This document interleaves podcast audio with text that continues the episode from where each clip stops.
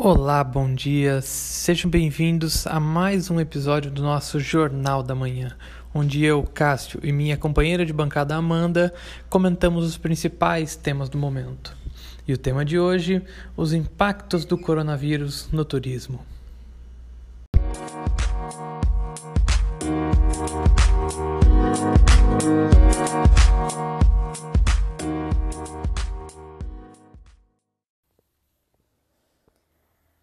Para entendermos melhor quais são os impactos do coronavírus sobre o turismo global brasileiro, temos que começar falando sobre os impactos que recairão sobre a economia em geral, em todos os setores, para então termos um melhor entendimento a respeito do turismo isoladamente. Ao redor de todo o mundo já podemos começar a ver os resultados da crise provocada pelo coronavírus. E para compreendermos a dimensão dessa crise, temos que olhar para o primeiro lugar onde aparecem os sinais de crises futuras as bolsas de valores. Em uma definição simplista e livre de grandes aprofundamentos, a dinâmica das bolsas de valores obedece a um fator, a projeção de lucro futuro das empresas. Sendo assim, com o início da crise no Brasil, no fim de fevereiro desse ano, já foi possível, de acordo com esse critério, ter uma noção de como a crise seria. No período entre 20 de fevereiro e 20 de março desse ano, o Ibovespa, principal índice da Bolsa de Valores do Brasil, já havia registrado queda acumulada de 44%, tendo diversos dias onde ocorreu o Secret Breaker, que é o desligamento temporário das negociações, quando a queda de 10% em um único dia. Vendo apenas esses fatos e lembrando que a bolsa de valores é basicamente projeção de lucro de empresas, podemos ter uma dimensão do tamanho do impacto que a economia sofrerá.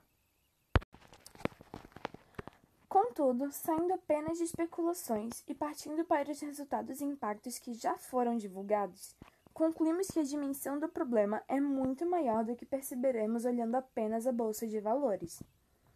Na China, país onde a pandemia começou em meados de novembro de 2019, tornando-se pública e relevante apenas em janeiro de 2020, divulgou o resultado trimestral de seu PIB, Produto Interno Bruto, e o resultado assustou a todos houve uma retração de 6,8% do PIB chinês nesse primeiro trimestre de 2020 em comparação ao mesmo trimestre de 2019, tendo sido este o pior resultado trimestral desde meados de 1990. Há quem diga que esse resultado é muito pior, mas teria sido encoberto parcialmente pelo governo chinês, evitando assim mostrar a real retração. Apenas para efeitos de comparação, o resultado projeto pelo banco americano Goldman Sachs é de que o PIB americano retraia 9% no primeiro trimestre e 34% no segundo trimestre. Além disso, foi projetado que a taxa de desemprego sairia dos atuais 3,5%, menor patamar da história, para mais de 12%. Na opinião do FMI, o Fundo Monetário Internacional, essa crise será pior que a crise de 2008. No Brasil, os maiores efeitos da crise estão começando a ser sentidos. O Banco Central, Brasileiro, em seu relatório semanal, prevê uma retração anual do PIB na casa dos 3,5%. Por consequência, a dívida pública brasileira vai crescer e atingir incríveis 85% do PIB, e o déficit do governo federal vai chegar a 515 bilhões de reais.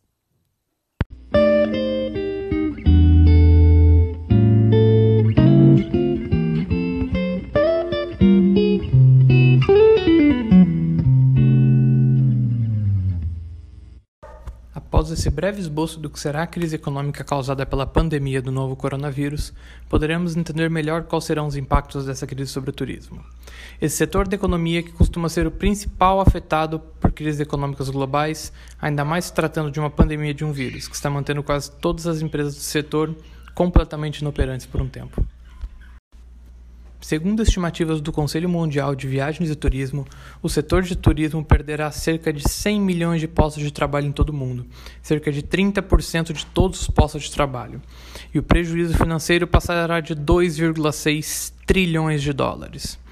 No Brasil, o Fórum de Operadores Hoteleiros do Brasil prevê que nos meses de abril e maio o número de reservas feitas vai cair entre 70% e 90%, provocando prejuízos bilionários ao setor, que corresponde a cerca de 9% do PIB brasileiro, aproximadamente 150 bilhões de dólares, e que emprega diretamente cerca de 7 milhões de pessoas.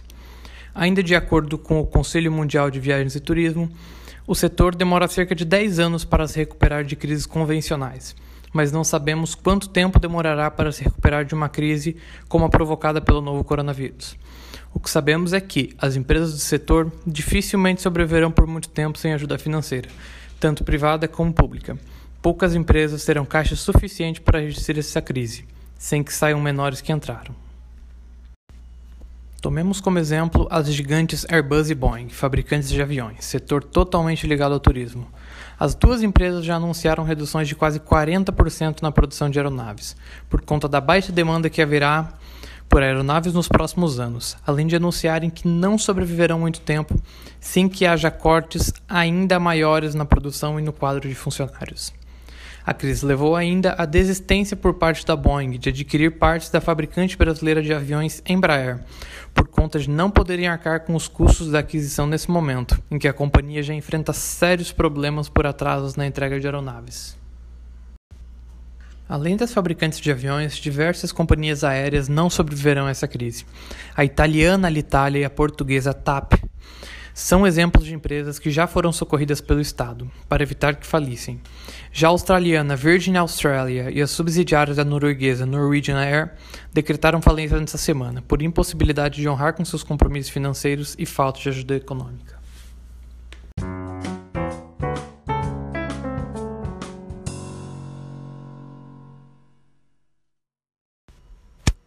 Essa foi a edição de hoje do nosso Jornal da Manhã. Agradecemos a todos pela audiência e esperamos você no próximo episódio.